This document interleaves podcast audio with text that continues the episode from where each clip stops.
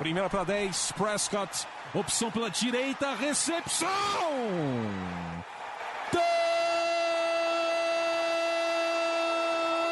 Touchdown! Bryce Butler! O Dallas Cowboys com uma sequência doutrinadora. Oito jardas, aí o Dez Bryant rasgando pela esquerda para entrar na endzone, é touchdown. A linha ofensiva do Dallas Cowboys está humilhando. Entrega para o Elliott para endzone, é touchdown. Touchdown, Dallas Cowboys. Dak Prescott do comando. Orlando Skendrick com a interceptação que define a vitória do Dallas Cowboys no Sunday Night Football. Fala, torcedor do time mais amado, mais sofrido do Brasil, dos Estados Unidos, já acho que de todos os esportes praticamente, porque é, difícil torcer pro Dallas Cowboys, hein? Tá começando mais um podcast aqui do Blue Star Brasil.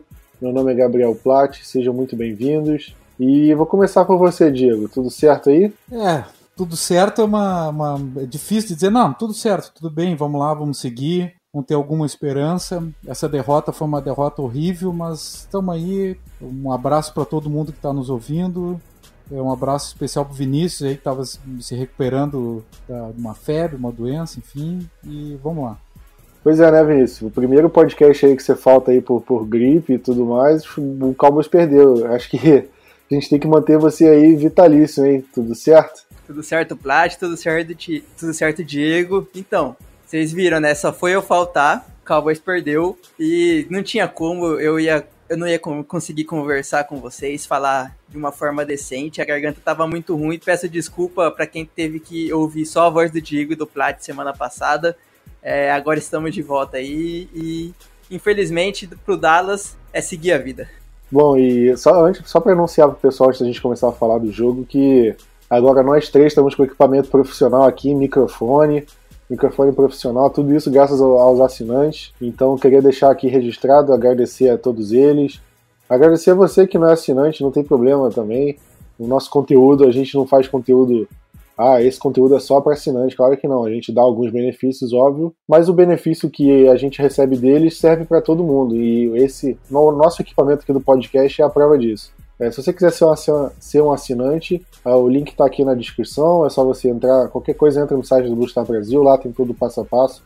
Muito simples, muito fácil e muito barato também, porque a partir de um real por mês não é qualquer site que te oferece benefício com esse valor, não. Mas vamos falar do, do jogo, né? Que agora vamos, infelizmente, para a parte mais séria. Que o Cowboys perdeu o jogo por 24 a 28 e um jogo que é, é difícil falar porque faltam. É, vai sobrar coisa pra gente criticar aqui, né? Acho que a gente pode criticar muita coisa, desde o ataque até a defesa, special teams, diretoria, comissão técnica, assunto pra gente criticar não falta. Por isso eu acho que o ideal é a gente começar falando pelo que a, gente acha que foi bem. São alguns jogadores, alguns pontos que foram positivos. Acho que é melhor a gente começar por esse lado antes de descer a lenha no que precisam se descer. É, Diego, começando por você, eu queria falar do deck. Porque muita gente falava que o deck era um quarterback que só jogava bem porque tinha um, ótimo time ao redor dele, tinha uma defesa sólida, tinha uma linha ofensiva muito boa, um jogo corrido muito bom. E quando nada disso desse certo, ele não jogaria tão bem e é, o jogo de domingo foi uma coisa que a gente viu mais ou menos tudo ao contrário acontecer, né? Porque o Zeke não correu tão bem, a linha ofensiva contra o passe foi boa, ok, foi boa, mas contra o jogo, é, ajudando o jogo corrido não foi tão boa assim. E a defesa, a gente, sem comentário, a gente fala daqui a pouco.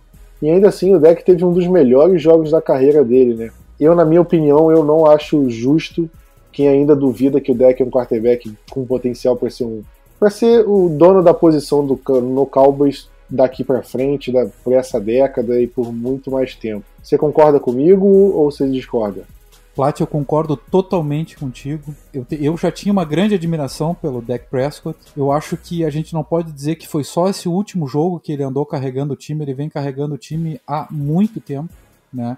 A presença dele é fundamental no, no elenco. Agora, essa última partida foi uma partida para para derrubar 90% dos haters. Sempre vai ficar alguém ainda aí no caminho, né? Enfim, os drives dele foram excelentes A gente nem conta aquela última interceptação, porque a interceptação mesmo foi num Hail Mary que, que enfim, era o fim do jogo, era uma, uma jogada sem, sem exigência de precisão total, nem nada e que a gente não tem um time tão alto também de recebedores para chegar naquela situação.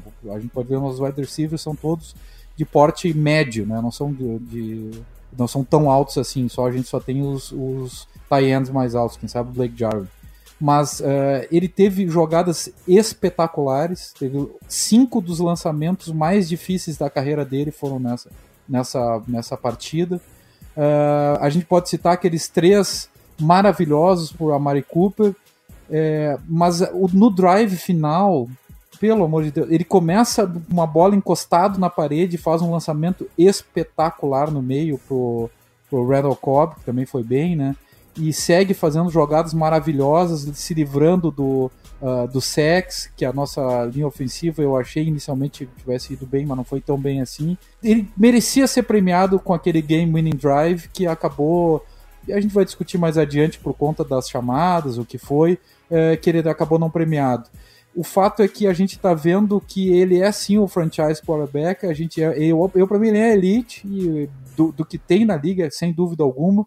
E tem pelo menos uns 25 times que eu gostaria de ter ele no elenco. E eu espero que ele fique em Dallas. Pois é, né? Eu acho que o, a, a, última campanha, né? Independente de como ela falou, acho que você até comentou aí, os passes que o deck fez foram incríveis, né? Janelas apertadíssimas, assim, janelas muito pequenas que o deck conseguiu encontrar para Mari Cooper, para o Gallup, para o Randall Cobb. E isso não foi só na última campanha, foi em todo o jogo.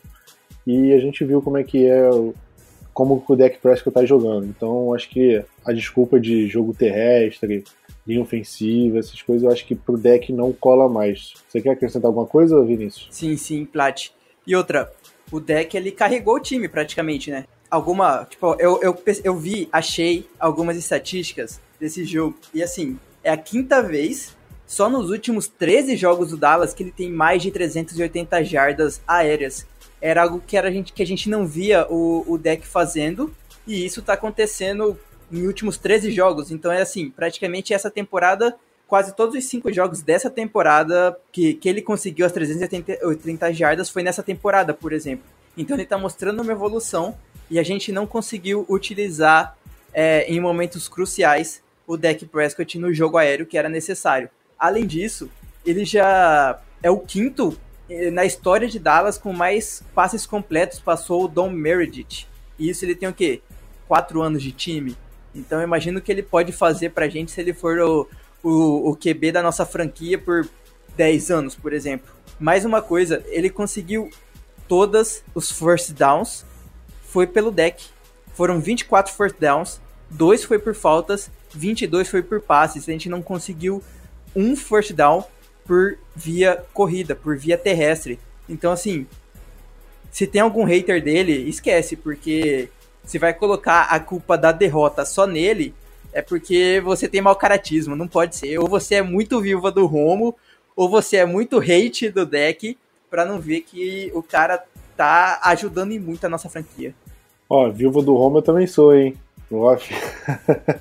uh, eu, sei, eu vou sentir saudade do Romo para sempre, mas isso não me impede de elogiar o deck e, e obviamente ele merece elogios pelo que ele fez não só nessa partida, mas como também na temporada inteira. Eu acho que desde quando Cooper chegou, o deck mudou da água para o vinho.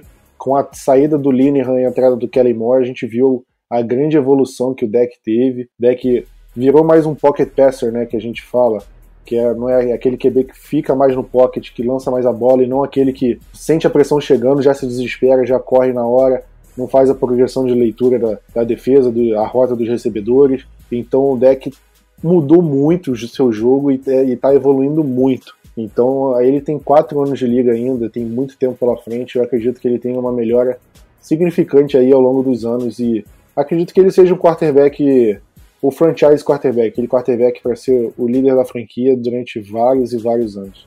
É, Vinícius, assim como a gente está elogiando o deck, vale mencionar os wide receivers, né? Porque o Randall Cobb andava oscilando nas últimas partidas, tinha partida que ele estava sumido, é, o Diego mesmo criticou ele, acho que colocou ele como uma decepção do jogo passado contra o Giants, porque ele teve alguns drops, teve o fumble sofrido lá, lá em Nova York.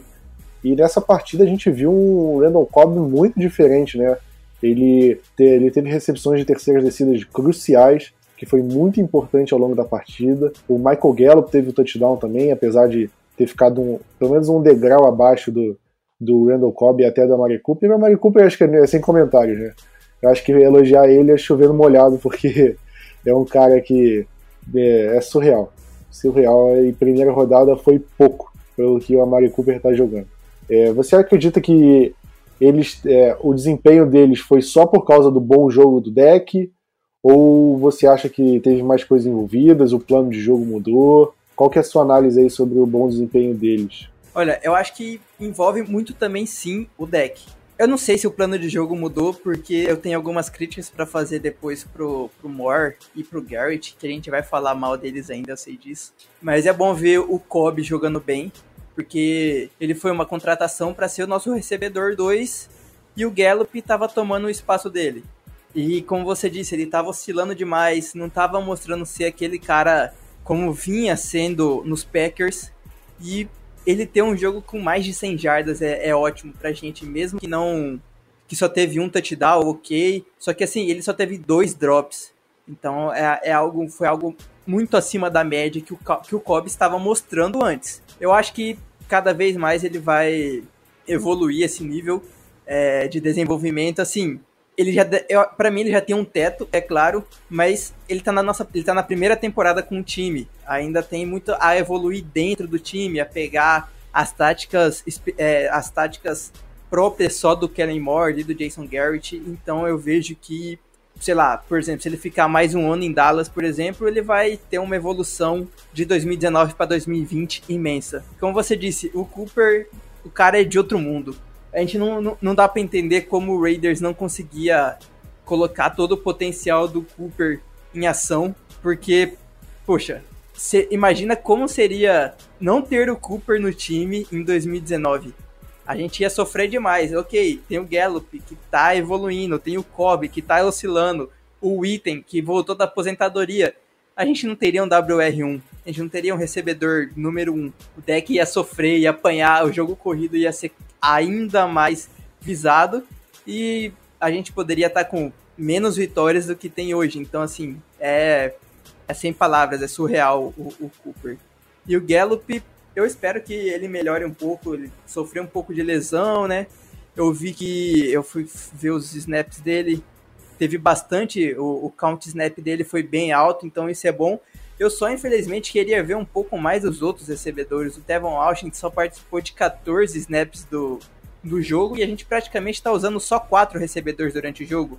O Ventrell Bryant, eu não me engano se ele estava inativo ou não, mas se se tá, ele só tá continuando jogando no Special Teams. E assim, se a gente tem recebedor, coloca para jogar. É o que eu falei já na outra. No, no último podcast que eu participei, se eu não me engano. Se a gente tem recebedor no elenco, se ele tá ativo pro jogo, coloca mais um para jogar, porque senão só quatro, querendo ou não, pode acabar ficando muito visado. E a gente fala quatro, mas o Tevon Walsh joga 14 snaps, é muito pouco para ele ou envolve mais o Austin no jogo e diminui às vezes um pouco dos outros recebedores para que tenha uma mudança, tenha uma tenha um pouco mais de mexida na defesa, para a defesa começar a diferenciar, a não ficar só de olho naqueles recebedores, só no Cooper, só no, só no Gallup, mas essa, tipo, é, é uma única. Não é nem pro recebedor essa crítica, vai ser mais pro, pro nosso coordenador ofensivo. Bom, já que você abriu as críticas aí, acho que a gente já pode descendo a lenha no jogo, jogo não só jogadores, mas comissão técnica, todo mundo que a gente quiser, né? Porque eu acho que o que não falta nesse jogo são críticas, porque foram realmente decisões muito ruins ao longo da partida inteira. E a primeira, para mim, vamos falar da defesa. Porque a gente viu uma defesa do Cowboys voando na temporada passada, os Hot Boys, né? Quem lembra disso? Linha defensiva voando, DeMarcus, DeMarcus Lawrence voando, os, os linebackers, né, Jalen Smith e Leighton Van Der Esch voando, Byron Jones foi All Pro na temporada passada. E esse ano a gente viu uma queda, eu acho que de praticamente todos os jogadores, né? Até do Jalen Smith, apesar dele ser o líder do time em tackles, a gente não vê ele tão explosivo quanto ele estava na temporada passada. Leighton Van Der Esch também nem se fala, DeMarcus Lawrence Ele vem jogando, eu acho que ele vem jogando bem, mas abaixo do que, do que ele vinha jogando. E o Byron Jones também, eu, sem comentários. E eu queria saber de você, Diego, quem é o culpado? Você acha que são os jogadores? Porque a gente viu muitos tackles errados é, desses jogadores que eu mencionei, do Sean Lee, que, que no jogo passado contra o Giants voou em campo e desse inexplicavelmente foi muito mal. Ele marcou o Kyle Rudolph, né? Ele estava marcando o Kyle Rudolph nos dois touchdowns do Tyrande do Vikings. Então, de quem é a culpa? São dos jogadores? Pelos tecos errados, é do Jason Garrett, é do Rod Marinelli, que não está conseguindo fazer a defesa render, é do Chris Richard. Quem que você acha que é o grande culpado aí pelo desempenho ruim da defesa? Olha, Plat, sem dúvida alguma, assim, a gente tem uma involução gigantesca da defesa. Eu sei que é, é difícil de um ano para o outro a defesa manter um grande nível sem grandes adições, assim, uma adição significativa mas a nossa está decepcionando demais. Se a gente for pensar nos três níveis de defesa para essa partida e problemas que se repetiram em partidas anteriores, a, a, nossa linha defensiva, na minha opinião, com exceção do DeMarcus Lawrence, foi, foi uma, uma, uma grande decepção. Tá? Não teve pass rush, a gente teve um sec só na partida, não, não forçou o Kirk Cousins eu acho que o DeMarcus Lawrence fez uma, uma boa partida. De, de para mim, disparado foi o melhor da defesa, né? Mas não. A, a, linha defensiva em geral ela não foi bem, tanto que permitiu um jogo terrestre gigantesco. Se a gente for para o grupo de linebackers, a coisa piora ainda mais. Que se tem um grupo que decepciona de forma gigantesca nesse ano é justamente o grupo de linebackers. Só para lembrar aqui, ó, um dado impressionante, o Dalvin Cook é, 77 das 97 jardas carregadas de rushing né, dele é, vieram depois de um contato. Então a gente está com um problema gigantesco de, de tackle né, para taclear. E por fim, a, a, na secundária, o terceiro nível também está decepcionando. O Auzi não sabe o que está fazendo em campo. E o Byron Jones eu, eu, não, não deu aquele passo decisivo, assim por diante. Eu até acho que o Xavier Woods continua fazendo bons jogos, enfim, não é, pelo menos não está comprometendo tanto, não comprometeu nessa última e sei lá. Mas eu digo o seguinte, se os três níveis estão falhando, tá? É, eu não posso deixar de concluir que o problema é da coordenação defensiva e do, do, do coaching staff em geral do Jason Garrett junto. E para esse jogo contra o Vikings, tá? O Vikings jogou 50, 37% é, dos snaps, perdão, com o CJ Ham, que é um fullback. Então o Vikings fez um esquema bastante old school nessa partida e mesmo assim uh, conseguiu vencer facilmente as trincheiras nossas, né? Uh, e, e, não foi um esquema que surgiu por acaso para essa partida contra o Dallas. O CJ Ham tem jogado muitos snaps em todas as partidas do Vikings. Chegou a ter 53% em uma partida recente de snaps. Então eles jogam assim. Além disso, a gente não conseguiu parar aquela, aquele passe uh, curto uh, uh, para algum recebedor. Toda jogada que faltava terceira para sete, terceira para seis, alguma coisa assim, eles conseguiram aqueles seis, sete jardas que precisavam. E a gente não conseguiu expor o Kirk Cousins, que a gente, pô, Plat, Vinícius, a gente já jogou muitas vezes contra o Kirk Cousins. A gente sabe que ele vai errar, mas a gente não conseguiu expor em nenhum momento ele para errar. E ele é um jogador que erra e erra constantemente. A gente tem uma coleção de, de interceptações contra o Kirk Cousins. E ele passou ileso nessa partida. Então, se a gente não teve um, um esquema suficiente para parar o jogo corrido, para parar esse passe curto, para expor o Kirk é óbvio que, embora a gente tenha um erro constante de execução em uma série de jogadores que jogaram muito mal, se, é tão, se a série é tão grande assim em todos os níveis, eu só posso concluir que é do coaching staff a, a culpa maior por isso estar acontecendo. Eu concordo, concordo. E sobre o Kirk Cousins é, é difícil. Ele tá vindo, ele tava vindo uma sequência boa de jogos, eu confesso. Mas é um cara que acho que nunca tinha vencido o Cowboys, se eu não me engano. Quer dizer, nunca tinha vencido o deck, desculpa. Porque ele venceu o Cowboys em 2015. Mas o deck, desde que ele entrou na liga, ele não tinha perdido pro Kirk Cousins. E agora foi a primeira derrota. E o Cousins era um quarterback que tinha problemas em, é, jogando em, em partidas de horário nobre e também em partidas é, cujo adversário tinha uma, é, um recorde positivo, acima de, 500, de 50%. Então, quando a gente vê o Kirk jogando um jogo que teve nessas situações adversas, a gente é, fica pensativo, né? Porque é uma coisa é, difícil de a gente acreditar.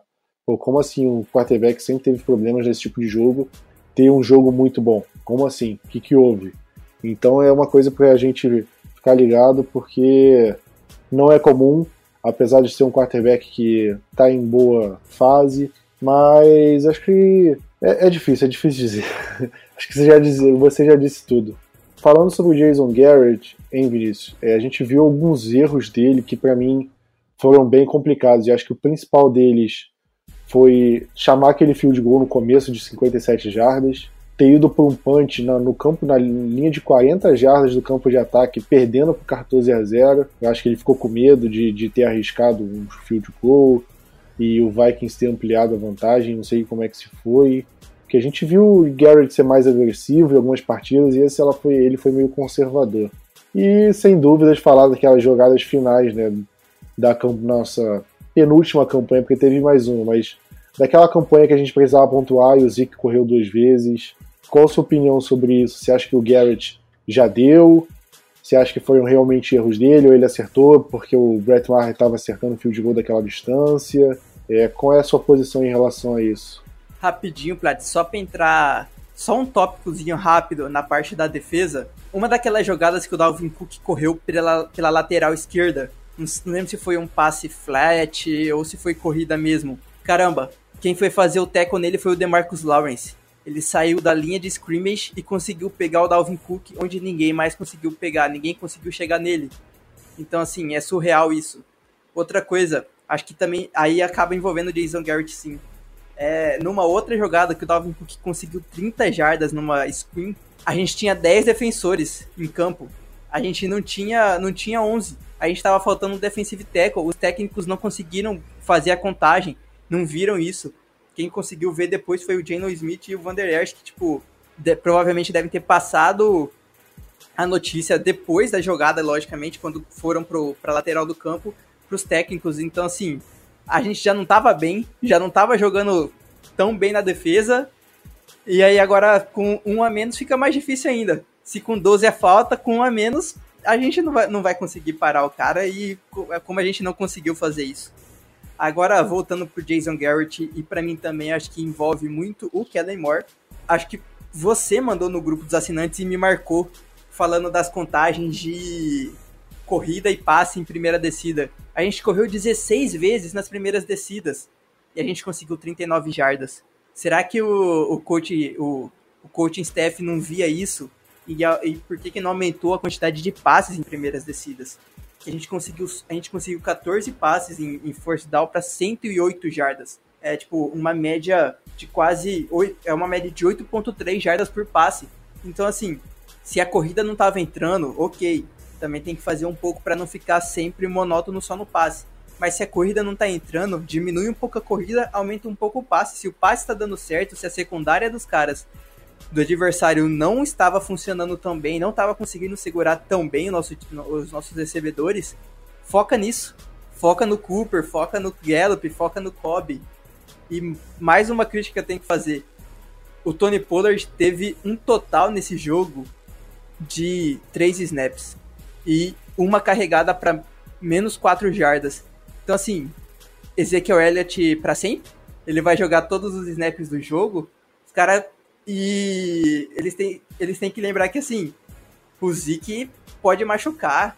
Agora vai, vai querer colocar ele todo o snap praticamente para jogar. Parece que isso desde o ano passado, acho que desde 2016, desde quando o Zeke foi draftado, eu falo isso. A gente joga muito a carga em cima do Zeke e uma hora isso vai dar ruim. Diferentemente de lesão, ele teve as épocas de suspensão e isso segurou um pouco ele para não ter uma carga tão alta. Mas parece ser questão de tempo pro, pro Zeke ter uma, ter uma lesão e a gente sofrer, porque a gente vai ter que colocar o Pollard de, uma, de certa forma frio em jogo, porque ele tá tendo nem 10 snaps por, por jogo. Então isso é um erro para mim muito drástico do, do coaching staff. E para o jogo, aquela, aquelas jogadas no final, na penúltima drive nossa, ficou foi a segunda descida, a terceira descida e a quarta descida com corrida. É, se o deck tava tendo um jogo tão bom, por que, que também não tentou um passe? Ainda mais porque eram, eram poucas jardas, 5 se eu não me engano, não é mesmo? Então por que, que não tentou uma jogada de passe nisso para misturar? Mas não, foi, foi todas as. Foi a segunda, a terceira e a quarta descidas com o deck correndo. E o, um, dos defensores depois disse, do, dos Vikings, disse que eles sabiam que o Dallas, que o Dallas ia fazer isso. Tá, tá marcada, é carta marcada isso para Dallas. E os caras não conseguem fazer essa mudança. Parece que eles não leem o que os outros adversários falam, parece que eles não veem, parece que estão vivendo numa bolha. E, pô, para eles ali daquele jeito tá dando certo, eles não conseguem ver informações de fora para fazer essas mudanças necessárias para o time poder vencer, para o time poder ir para os playoffs, para de certa forma tentar salvar, salvar a cabeça do Jason Garrett, porque é o último ano de contrato dele e por mim acabou, não precisa voltar em 2020. É, só para complementar o que você falou, o Cowboys não teve nenhum first down correndo com a bola pela primeira vez desde 2007. Ou seja, todos os anos que isso não acontecia. E isso é somente a terceira vez que isso acontece na história da franquia, que o Cowboys não consegue um first down correndo com a bola.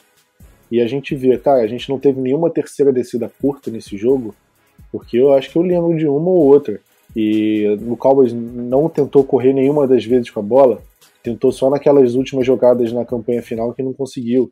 Então é difícil, o Cowboys varia pouco essas coisas, sempre a corrida pelo meio na primeira descida, aí passe completo na segunda e vem a terceira descida longa que o deck tem que se safar para conseguir.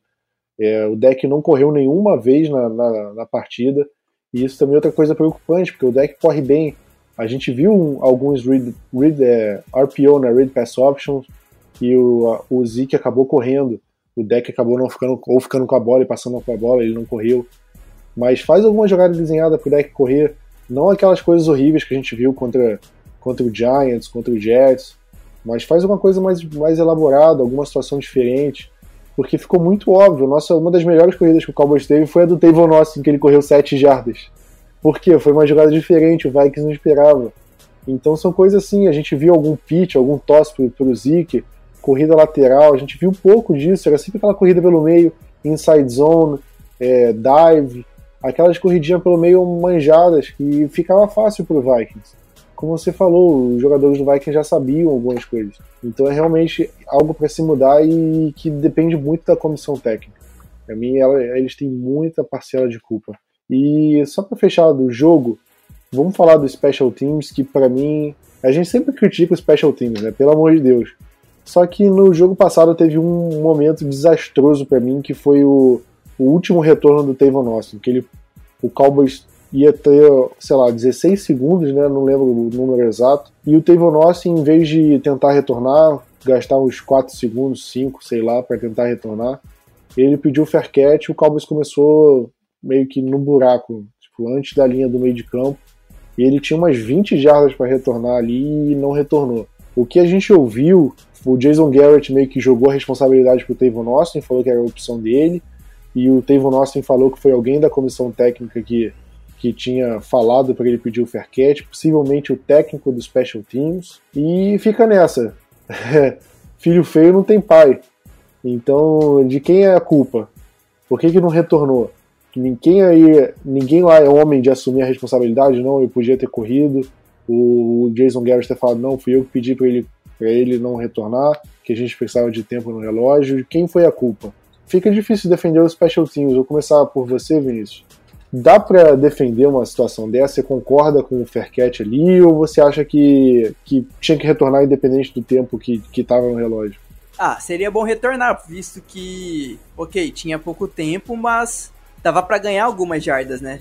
Eu vi aquela foto que a gente mandou no grupo, alguém mandou, ok, ela é estática, e não sei se a galera já tava diminuindo o passo por conta de já ter pedido fair catch, mas tinha um espaço para retornar pelo canto do lado esquerdo do, do, do Tavon.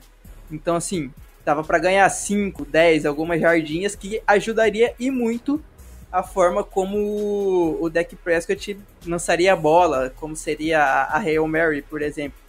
Então, sim, para mim deveria ter, ter terem corrido. E acho que foi até o Diego mesmo que disse que o, o, o Cruz ele fica puto na lateral grila, fica grilado com todo mundo que os caras pediram fair catch tendo a possibilidade de correr. Então só isso mostra que assim, um pedaço da galera deve ter falado assim, peça o fair catch, outro pedaço da galera deve falou assim, não peça. Só que ele, o Tavão vai, vai obedecer a quem? Deve obedecer quem manda mais. O Jason Garrett deve ter falado para não pedir o fair, pra, para pedir o fair catch, quer dizer, ele decidiu e foi lá e pediu e a gente sabe no que deu.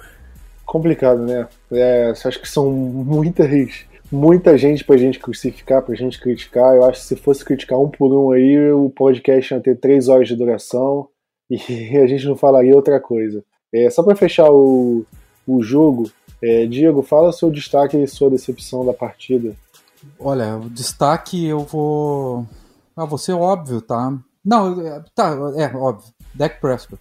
Dak Prescott, quem, quem tem qualquer dúvida em relação a ele, quase 400 jardas, carregou o time sozinho. E eu vou, vou dar menção para ele também, porque deve ser um dos caras que mais ficou triste. Ele tinha um drive perfeito, né? Um game winning drive perfeito. Chegou, fez o passe certo naquela na primeira, é, acho que avançou 8 jardas, ficou a segunda para 2. Eu até admito que como foram só passes até aquele momento na, na campanha, é, ele poderia ter feito uma corrida.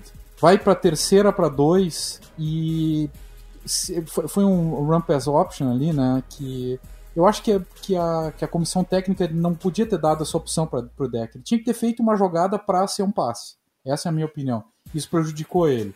E a linha colapsou, então se fosse passe, fosse corrido, o que, que fosse acontecer não ia dar em nada, porque é difícil. Vem a terceira e também terceira para cinco daí e tal. Mas isso não pode impedir da gente reconhecer que ele fez uma partida espetacular e se não fosse ele, Dallas não ia estar no jogo. A verdade é essa, Dallas já teria perdido há muito tempo na partida, ele foi um jogador espetacular. Poderia falar do Amari Cooper, do da Marcus Lawrence, foi bem, Michael Gallup, o, o, o, próprio Randall Cobb, mas eu fico com ele como grande destaque. E, e assim, como, como destaque negativo, né, como decepção total do jogo, bom, o tamanho do contrato dele, ele tinha que jogar mais do que isso. O Ezekiel Elliott foi muito mal na partida, tá? É, ele deveria ter revezado um pouquinho mais, a comissão técnica deveria ter enxergado que ele estava completamente marcado, enfim, que ele não estava conseguindo vantagem nenhuma. O fato é que é, ele fez uh, greve antes do, do, do, ano, ele é o mais bem pago da liga, ele é um jogador de destaque, ele não pode ter menos de 50 jardas num jogo desse tamanho. E, e assim, ó, as jogadas foram todas muito parecidas umas com as outras, que nem o Plat acabou de dizer, pelo meio principalmente. Se foram desenhados para ele ou não, o fato é que ele foi muito mal na partida, para mim é uma grande decepção.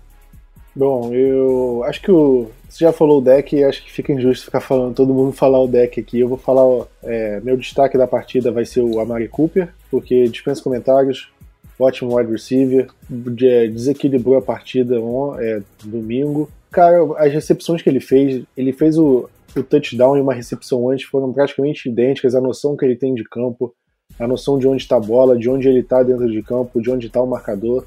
É um wide receiver completo para mim. Cowboys tem que agradecer aos céus que ele veio, porque é um jogador simplesmente fora da curva. Em minha decepção, eu vou falar o Sean Lee, porque um jogador que a gente elogiou tanto na semana passada para jogar tão mal essa partida. É difícil, é difícil entender como é que aconteceu isso, como é que essa queda de produção aconteceu repentinamente. Ele é, não só ele como os outros, vou falar especialmente dele, alguns erros de teco, jogadas que o Dalvin Cook podia perder duas jardas, ele ganhou seis, porque o, o Shan Lee e outros jogadores perderam teco. É incrível, é, é assustador. Assustador acho que é a palavra certa. Porque é difícil acreditar numa queda de produção tão grande, por isso vai ser ele a minha decepção. É, Vinícius, seus votos. Pô, você roubou meu Shanli, cara. Sacanagem. É. Vamos lá. Pra mim, Randall Cobb fica como nosso destaque. Mais de 100 jardas, só com 6 recepções. Quase 20, 20 jardas de média por recepção. Então, fez, fez um jogo magnífico pro, pro que ele vinha fazendo na temporada. Então, ele vira o destaque. Como você roubou minha decepção, vou colocar o Shidobi como, como, a, como a decepção do. Ele já não vem fazendo bons jogos. Esse também não foi um dos ótimos jogos dele. Foi bem complicado marcando Stephon Diggs, alguns erros ao meu ver. Então vou, vou deixar ele como a decepção dessa vez. Bom, acho que a gente pode fechar agora do jogo, né? Mais da metade do podcast só para corneta, crítica, acho que tá bom, né? Mas, Minis, aproveitando que você tá de volta, você pode falar o injury report pra gente, né? Agora que Cowboys vai enfrentar o Lions, a gente vai falar do jogo daqui a pouquinho, mas o injury report tá bem cheio, né? São vários jogadores que não treinaram nessa quarta-feira que a gente está gravando e problemas aí pro futuro, né? Problemas, problemas é todo mundo da linha ofensiva sem treinar, menos Travis Frederick. tá tipo isso, praticamente isso. Na verdade, por milagre, até o Tyron Smith treinou totalmente hoje. Isso é muito bom. Quem não treinou, vamos lá. Lael Collins, machucado com joelho e costas. Zach Martin, cada, cada vez aparece mais coisas nele. Costas, tornozelo e ombro. Conor Williams, que a gente vai até falar um pouco mais dele especial, também não treinou. É, CJ Goodwin, nosso cornerback, que praticamente joga só no Special Teams. A Mari Cooper, que já, já vem faltando treinos toda semana, mas a gente nem fica mais preocupado porque ele vai lá e joga. Eu acho que é aquelas decisões mais para poupar ele durante a semana e deixar ele pronto pro jogo. Então eu fico despreocupado com isso. E o Michael Bennett, que tá fazendo aniversário hoje, provavelmente foi lá, deu aquele migué no treino, pediu para ser dispensado para comemorar com a família, com a esposa, com os filhos. Então, tirando isso, é só nossa linha ofensiva que tá bem baleada. E o Amari Cooper, de principais jogadores que, que tem que ficar de olho. Pois é, né? Muitas lesões, é, vai ser um jogo muito complicado por conta disso, né? Como você falou, linha ofensiva bastante baleada, jogadores da defesa. É, vamos esperar até, até o dia do jogo, vamos, a gente vai ter uma situação clara. Eu acredito que, pelo menos os jogadores da linha ofensiva, o Amari Cooper, acredito que eles devem ir para o jogo porque eles jogaram, jogaram sem problemas na partida e não saíram lesionados e como por exemplo a Mario Cooper, ele não tem nada que indique que eles possam eles possam perder é, perder a partida do próximo domingo. E ao contrário de um jogador em específico que acabou ficando de fora, que é o Conor Williams, foi anunciado que ele vai passar por uma artroscopia no joelho e vai perder alguns jogos. E isso indica que o Xavier Suafilo, que chegou a jogar no ano passado no lugar do Conor Williams. Ele vai acabar sendo titular. É, disseram que essa artroscopia não é, vai ser nada muito grave, ele não vai perder a temporada. Mas eu acredito que ele deve ficar, sei lá, um mês fora, esse mês de, até o mês de dezembro aí, talvez ele volte na reta final da temporada. Então vamos ver como é que vai ser. E, mas é, isso anunciado, vamos falar do, da polêmica da semana aí agora.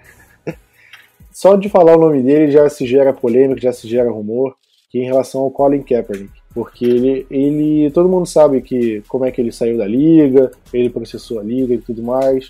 É, o quarterback Colin Kaepernick, ele vai fazer um, um tryout, um workout, é um treino privado para o jogador, para é, os times da NFL, né, para verem a situação dele e para verem se querem contratar o jogador ou se não querem.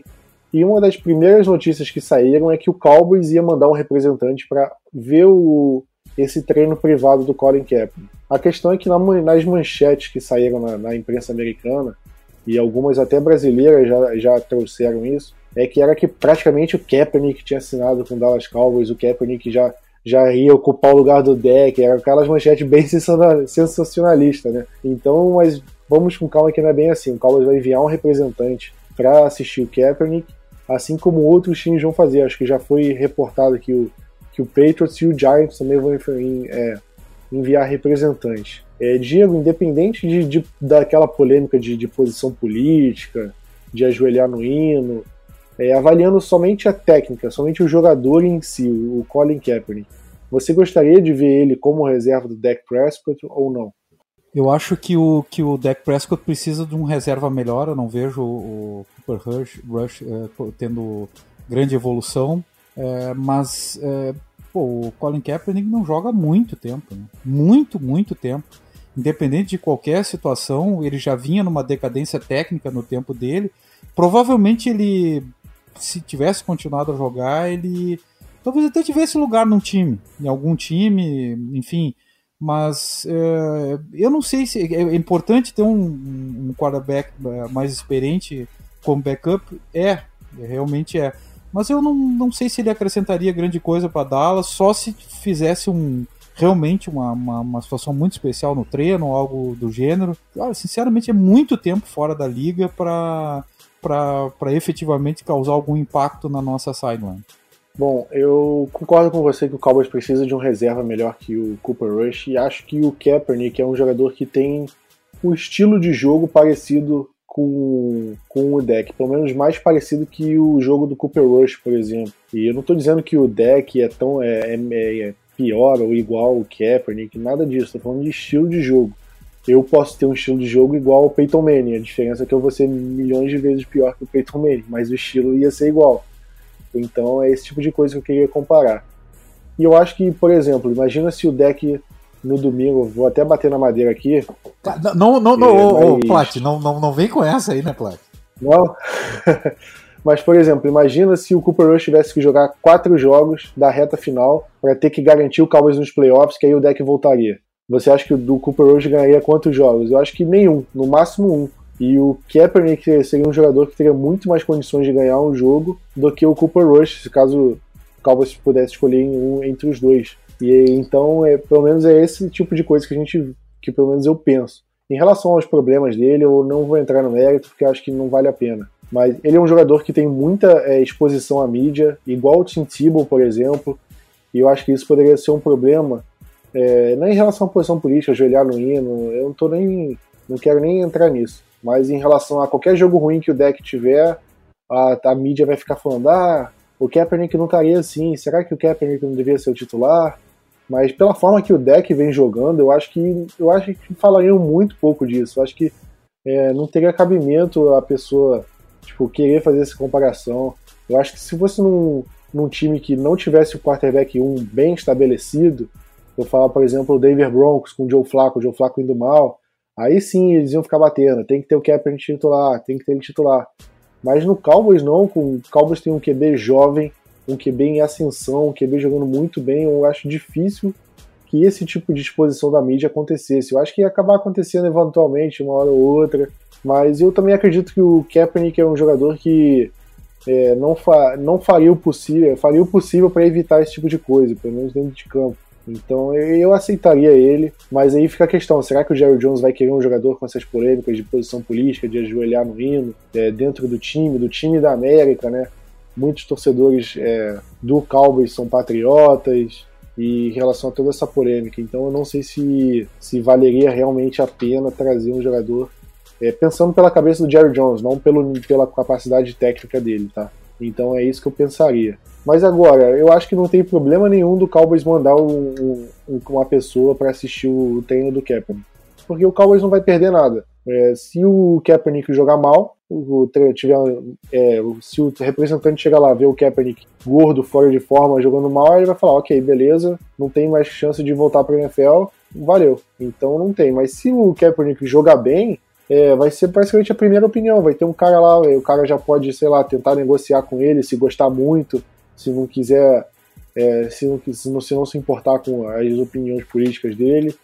Então eu acho que o Cowboys não tem nada a perder. O máximo que pode perder é a passagem de avião para lá, e isso, para mim, eu não acho que a franquia mais valiosa dos esportes vai se importar com uma passagem de avião de, de Dallas para Atlanta, né? Porque, pelo amor de Deus. Mas o que foi confirmado também, faltou dizer essa informação, que um representante do Cowboys não deve ser ninguém da comissão técnica, porque o Cowboys viaja no sábado para Detroit para enfrentar o Lions e aí vai todo o time, toda a comissão técnica. Então não daria para nenhum deles ir para Atlanta assistir o, o, treino do, do Kaepernick no sábado e enquanto o time vai para vai Detroit se preparando para o jogo. Então acho que seria, sei lá, um olheiro ou Will McClay, que é o general, é basicamente o general manager, né? Não sei como é quem iria. O Cowboys também não divulgou e a NFL também não vai divulgar a, a lista dos, das pessoas que estarão presentes para acompanhar o Kaepernick. Mas de certa forma, vamos ficar no aguardo. Se sair alguma informação nova, a gente traz no próximo podcast. Ou se for qualquer urgência maior, vai estar no site. Então, em relação a isso, fiquem, fiquem bem tranquilos. Fiquem, é, fiquem calmos em relação a isso, porque desatualizados vocês não vão ficar. Mas passando para o próximo jogo, né? Vamos, já vamos falar do jogo contra o Lions. É, Cowboys e Lions, jogo às 3 horas da tarde no horário de Brasília, sem transmissão da ESPN.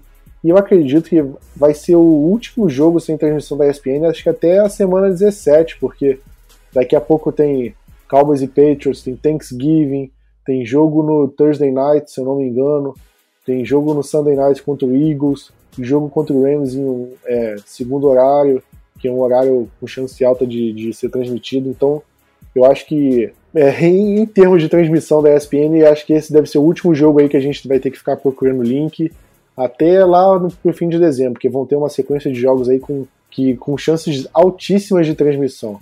Mas voltando sobre o jogo, Cowboys e Lions, jogo em Detroit, ou seja, fora de casa. E a gente ainda não sabe se o Matt Stafford vai jogar ou se vai ser o reserva dele, o Jeff Driscoll. O Lions vem de derrota para o rival de divisão, né? Perdeu para o Chicago Bears fora de casa. Então é um jogo complicado na medida do possível. E é um jogo que o Cowboys pode ter vantagem em alguns aspectos, desvantagens em outros, visto que o, se o Mitchell Trubisky teve um grande jogo contra o, contra o Detroit Lions, acho que nada impede que o, que o deck tenha também. É, antes, de, da, antes de falar dos confrontos, quem leva melhor, eu só quero fazer uma pergunta, Diego, para você. É, é, obrigação ganhar esse jogo ou se perder não seria fora do esperado? Nossa, Plat, é muito obrigação ganhar esse jogo. Uh, Dallas tem sete partidas né, pela frente, tem que ganhar no mínimo cinco, certo? É, dessas cinco partidas, obrigatoriamente tem ganhado o Eagles. Para mim, senão não classifica.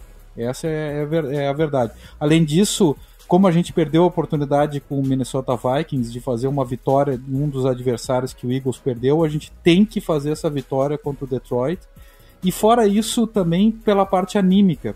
A gente vem de uma, de uma partida que que tem aquele game winning, que deveria ser o game winning drive que acabou sendo o game winning deception, assim, sei lá. E é, então mais um jogo mal com a comissão técnica toda exposta, uh, o Ezekiel Elliott exposto, a defesa toda exposta, os linebackers expostos, eu, eu acho que seria desastroso. Então, seja pelo aspecto de que a gente precisa obrigatoriamente da vitória para ganhar a divisão, seja pelo aspecto que animicamente a gente precisa ganhar, até porque nós vamos jogar contra o New England Patriots na próxima partida, que é uma fora de casa, que é uma partida de, vamos dizer assim, improvável vitória. Pois é, acho que é, Cowboys tem que vencer esse jogo de qualquer jeito, porque a gente já teve uma derrota improvável nessa temporada que foi contra o New York Jets. Então, se a gente teve uma derrota improvável, a gente não pode abrir margem, justamente pela situação da divisão, né? Se o Eagles tivesse com recorde pior, talvez o Cowboys tivesse uma margem para perder algum outro jogo. Mas como os recordes dos dois times estão iguais, então a gente não pode perder esse jogo de forma alguma. Ainda mais se jogar contra o quarterback reserva. Ou seja, obrigação. Para mim é obrigação ganhar. Não tem outra palavra para descrever esse, é, é, esse confronto. Mas falando dos confrontos dentro do jogo, é, a gente pode ver algumas vantagens para o Cowboys. É, Vinícius, em relação a, ao ataque aéreo do Cowboys contra a, a secundária do, do, Detroit Lions, você acha que o Cowboys tem vantagem? Que a gente viu o ataque aéreo do Cowboys jogar muito bem contra o Vikings. Você acha que o Cowboys é favorito contra o Lions nesse mesmo é, nesse mesmo confronto? Ou você acha que a secundária do Lions pode dar um trabalho maior para a gente do que a, a, defesa do Vikings deu, por exemplo? Ah, não.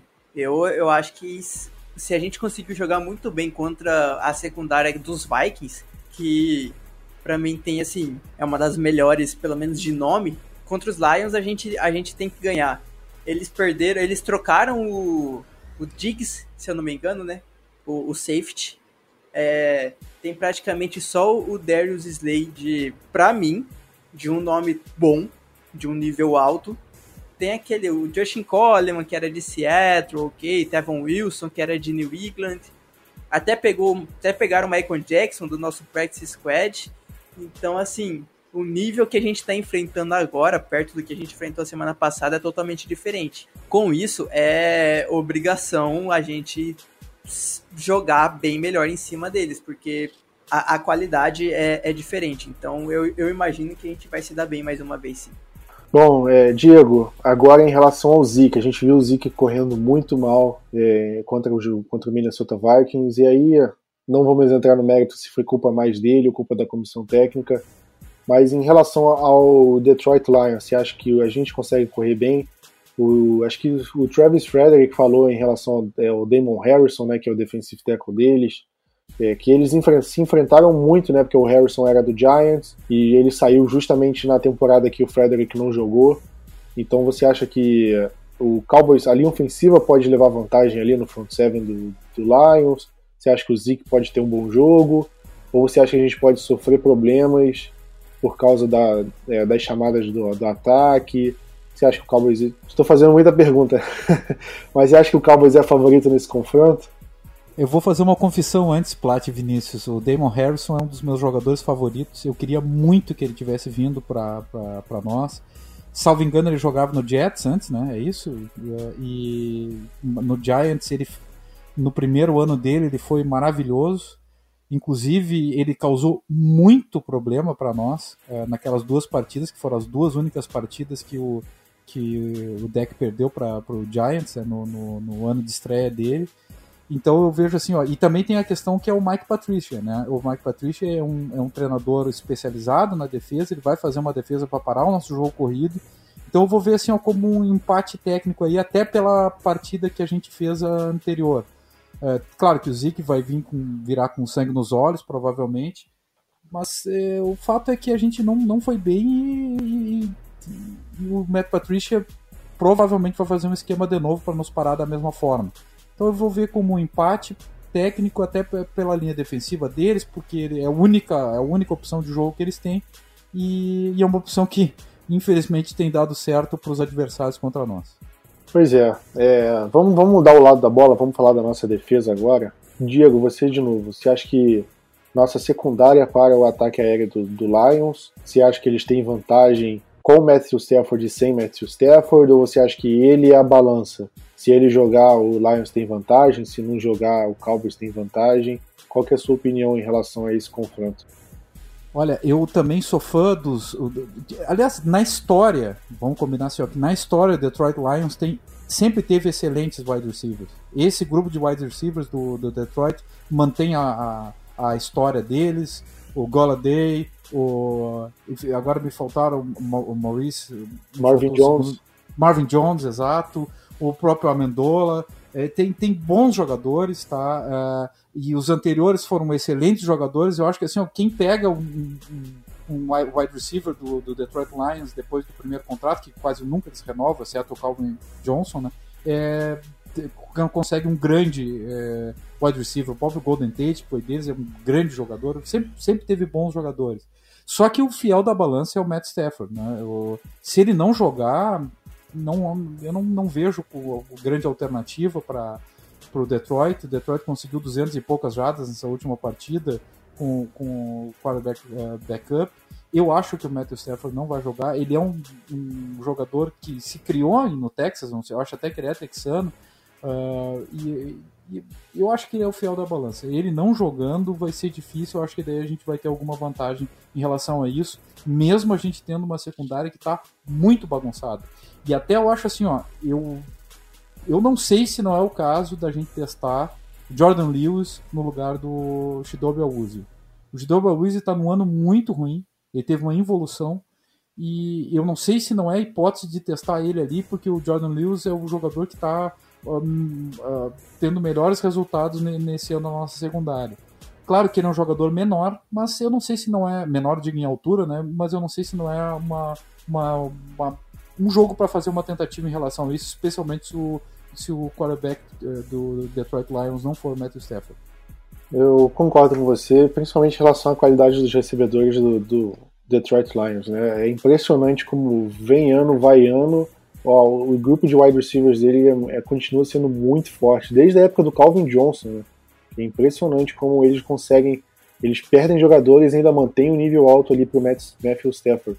É, Vinícius, só para fechar aqui, vamos falar do agora do contrário do jogo terrestre deles, que está tendo muitos problemas. Mas você acha, você acha que o Cowboys tem vantagem, apesar da, da partida terrível que o Cowboys teve contra o Dalvin Cook? Olha, eu acho que dessa vez a gente vai ter vantagem, porque não é possível a gente fazer a carreira de um recebedor calouro não contra, contra, contra a nossa defesa, porque se fosse o Carrion Johnson, eu até ficaria mais preocupado, porque para mim o Carrion Johnson é um jogador alto nível, ainda não é um, um, um, um, corredor, um running back nível elite, vamos dizer assim, mas eu vejo ele de um, de um nível alto.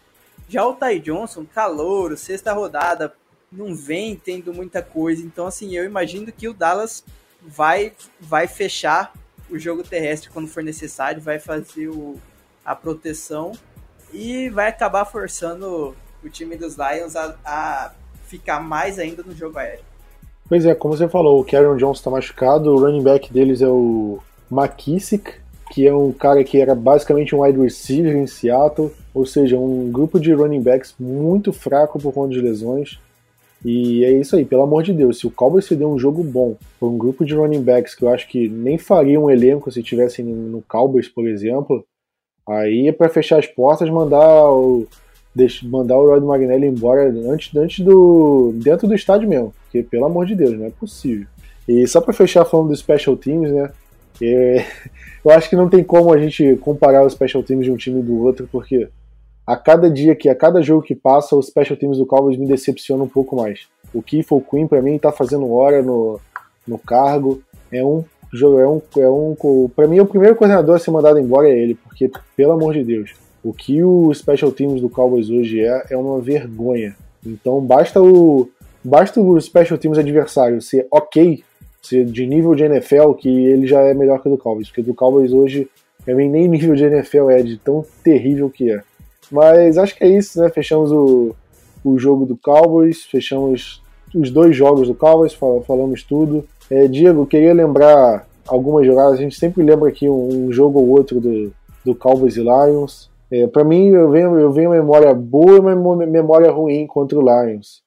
É, você quer falar as suas aí, ver, ver se batem com a minha? Eu vou, eu acho que eu vou lembrar o, o, os dois últimos, tá? Não, uh, não, é os, não são os dois últimos, uma, uma boa e uma ruim. É, lembra daquela que a gente é, ainda no já faz um tempinho, Des Bryant jogava. Acho que a gente fez uns, sei lá, uns quase 30 pontos no primeiro quarto.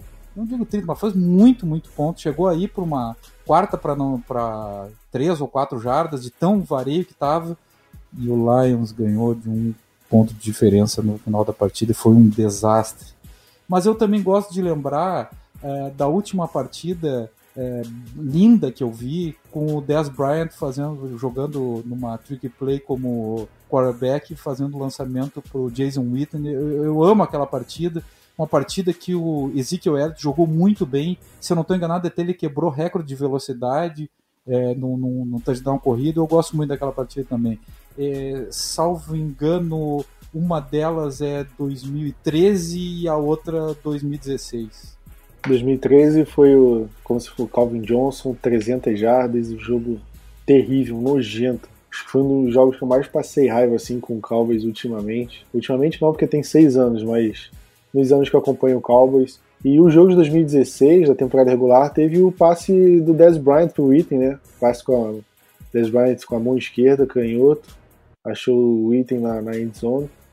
E vale lembrar também do jogo dos playoffs, a nossa é, segunda vitória dos playoffs é, do Tony Romo, segunda vitória em casa, um jogo épico. Então, Cowboys e Lions é um jogo que, que sempre tem grandes emoções, pelo menos as últimas partidas, todas foram apertadas, todas tiveram jogadas épicas. Em 2011, o Tony Romo teve duas pick six, o Lions virou um jogo no final, um jogo horrível, mas foi um jogo bem disputado do começo ao fim. E espero que não seja isso, mas a favor do Cowboys, né? Com o Cowboys tendo um jogo tranquilo do começo ao fim, principalmente se o Stafford não jogar. E eu espero que ele não jogue. Espero que ele fique se recuperando mais um tempo. Mas se ele jogar, vai ser isso. Vai ser um jogo apertado, um jogo difícil. E eu acho que vai ser um jogo decidido por uma posse de bola. E antes que eu me esqueça, olha, já ia esquecendo da bold do palpite. A gente foi falando aqui. já ia encerrar o podcast. Mas, Vinícius, fala aí sua bold e seu palpite. Vamos ver se vai valer como bold. O, o Dallas vai terminar o primeiro quarto vencendo o jogo. É bold. Serve? É muito bold.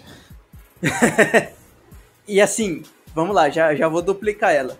Se o time tiver perdendo de mais de 14 pontos, a gente vai conseguir a vitória.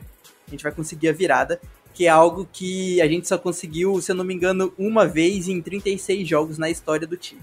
Se mais bold que isso, eu acho que não tem jeito. Palpite 7, 14, 21, 24, 24 a 21 para Dallas. Com, com field goal do Maher acertando um e errando o outro ainda. Ok. Ok, então. Diego, você.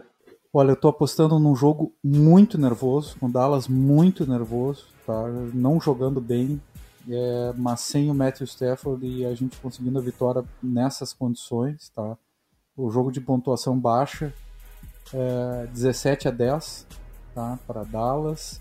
E a minha bold, a minha bold é que o Pollard vai ter mais de 100 jardas em um touchdown.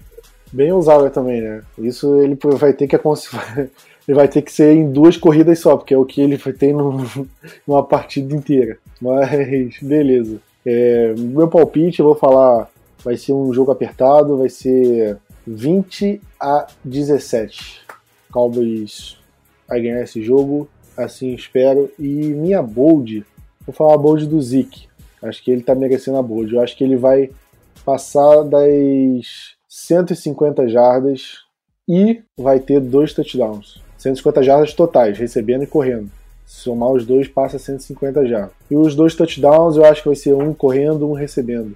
Dessa vez minha bold foi por quantidade, geralmente é uma coisa assim mais bem pensada, mas dessa vez foi mais no improviso aí. mas acho que é isso aí. Isso aí, vamos fechando por aqui. Então beleza, é isso aí galera, valeu, tamo junto e Go Cowboys!